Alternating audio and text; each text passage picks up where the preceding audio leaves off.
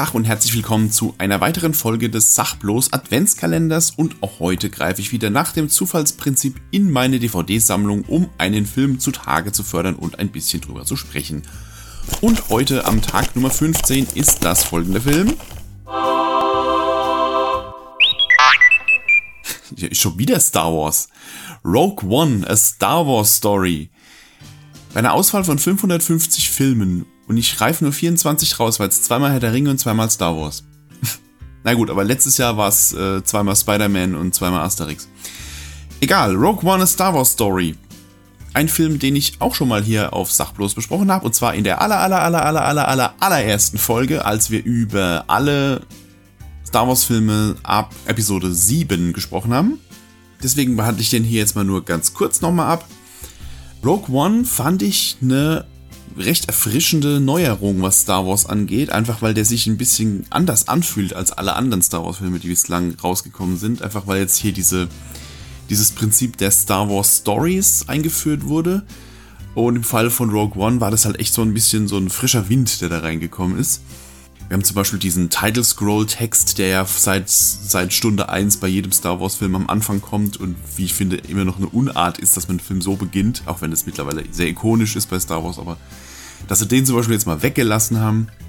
Und es geht eben in dem Fall auch jetzt nicht um irgendwelche Skywalkers und so, sondern eben um eine, so eine kleine Nebenhandlung, die ja so, so einen Punkt beleuchtet, wo man sich in den alten Filmen, also bei Episode 4, durchaus mal hat fragen können, wie kam das eigentlich? Und zwar eben diese, diese ganze Story, wie kamen eigentlich die Rebellen an die Pläne vom Todesstern?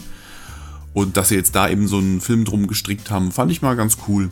Die Charaktere finde ich ganz cool. Wir haben diese lustige Söldnertruppe, angeführt von Jin Urso, bei der ich immer so ein bisschen seltsam fand, weil sie wird am Anfang als eine Person mit so einer mir alles scheißegal Einstellung porträtiert. Also sie hat kein Interesse an der Rebellion, sie versucht vom Imperium einfach nur den Kopf unten zu halten und will ihre Ruhe.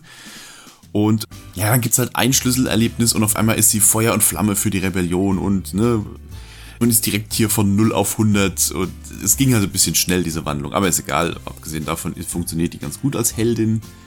Und diese ganze Truppe um sie rum äh, finde ich halt auch ganz sympathisch hier. Ähm, ach, die Namen.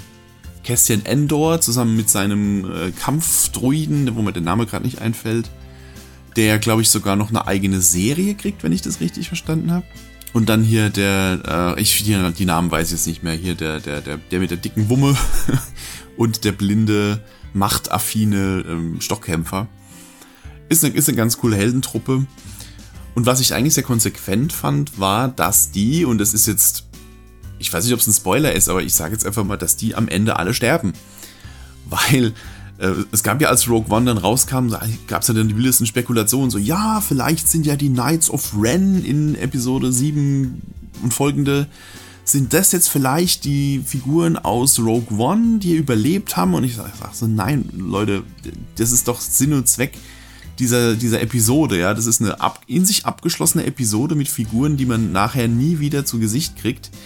Ähm, das macht doch nur Sinn, dass die am Ende alle sterben. Und fand ich auch nur konsequent, dass sie da jetzt nicht, nicht so nur ein Hintertürchen offen gelassen haben. Also, wie, wie gesagt, Cassian Endor kriegt, glaube ich, eine eigene Serie, aber das spielt, glaube ich, alles vorher, wie er dazu kam und ja.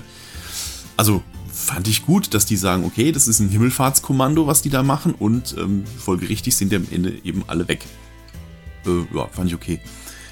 Man kriegt in dem Film ein paar richtig geile Bilder zu sehen. Vor allen anderen Star Wars Filmen, die jetzt so in den letzten Jahren rauskamen, fand ich den, den eigentlich fast schon mit den beeindruckendsten Bildern.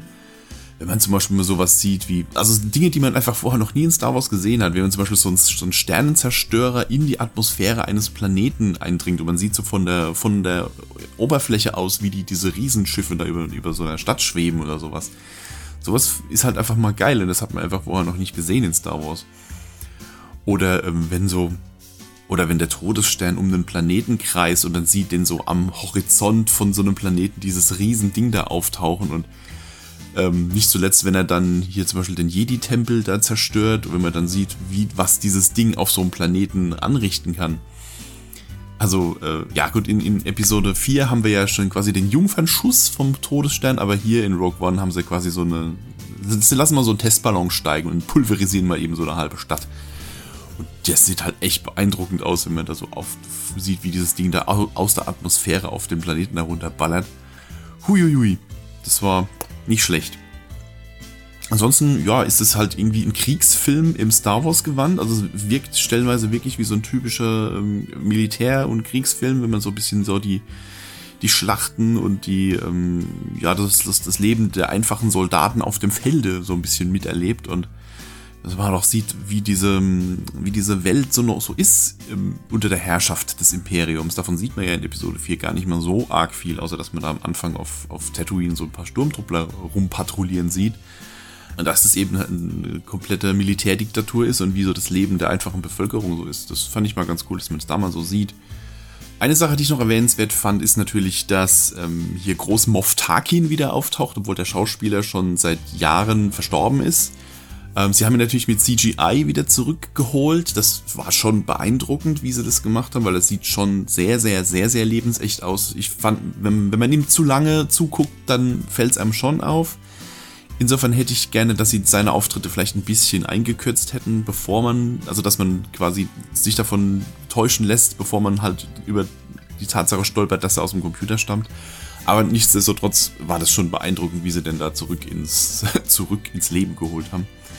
Weniger begeistert bin ich von der Prinzessin Leia, die sie für die letzte Szene nochmal zurückgeholt haben, weil bei ihr sieht es furchtbar unecht aus. Also man nimmt ihr zu keinem Zeitpunkt ab, dass das die echte Leia bzw. hier Carrie Fisher ist.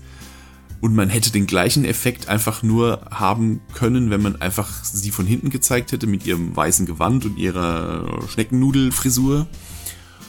Und äh, ja, ich meine, das ist so ein, so ein charakteristisches und so ein ikonisches Design hier dieses, ne, mit ihrem Gewand und ihrer Frisur. Da hättest du nicht das Gesicht zeigen müssen, um zu sehen, dass das Prinzessin Leia darstellen soll. Also da haben sie sich echt viel Arbeit für nichts gemacht, weil man hätte es genauso gut einfach weglassen können mit dieser CGI-Leia. Ja, was haben wir noch erwähnenswertes? Ähm, Darth Vader ist super, dass der am Schluss auftaucht. Ich wollte, sie hätten alle Auftritte von ihm im Film bis auf den ganz am Ende weggelassen. Weil dann wäre nämlich die Überraschung, dass er auftaucht, viel krasser gewesen. So kriegst du den halt immer wieder mal im Film kurz zu sehen. Aber was er da eigentlich macht, ist außer reden und Leute bedrohen, macht er eigentlich nichts. Ich hätte ihn weggelassen und dafür nur am Schluss die Szene, wo er da halt mit seinem roten Laserschwert auf dem Rebellenkreuzer da äh, sich, durch die, sich durch die Soldaten schnetzelt das hätte ich drin gelassen, weil das war, ist echt eine geile Szene, auch wenn er da so im Halbdunkel steht und man sieht auf einmal nur so im, im Schein des roten Laserschwerts halt die Silhouette von Darth Vader. Das ist halt wirklich eine geile Szene und ich wollte, sie hätten nur die drin gelassen. Aber gut. Und eine Sache, die ich vielleicht auch ein bisschen eingedampft hätte, wäre diese Schlacht am Ende um dieses, was ist es, eine Bibliothek eigentlich im Wesentlichen, wo sie diese Pläne rausholen weil sie haben sich natürlich nicht verkneifen können, dass dann die Schlacht, die da stattfindet, wieder dicker und größer und epischer ist als alle, die man bisher gesehen hat. Das ist eben so eine typische Prequel-Krankheit, dass alles, was chronologisch vorher stattfindet, aber irgendwie krasser und dicker und beeindruckender ist als die Sachen, die chronologisch danach kommen. Aber ja, gut, es ist halt, man muss halt immer einen draufsetzen, aber bisschen kleiner wäre es in dem Fall auch gegangen.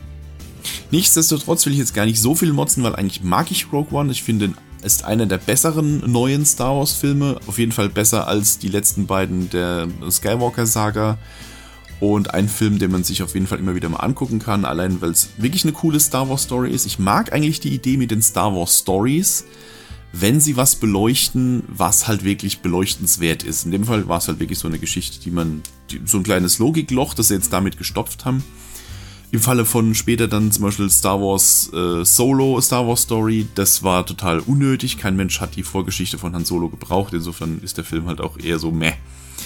Aber Rogue One auf jeden Fall war eine coole Idee, war ein cooler Film und auf jeden Fall eine der besseren neuen Star Wars Filme.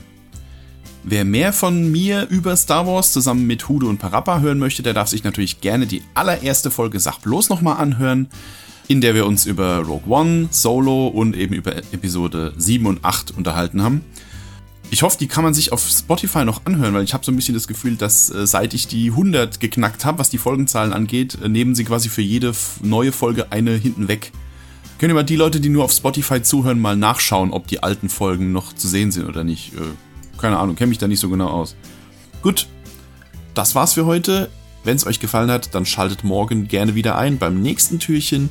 Und bis dahin wünsche ich euch einen wunderschönen Abend, Morgen, wann auch immer ihr euch das angehört habt. Und ich sage ho ho ho und möge die Macht mit euch sein.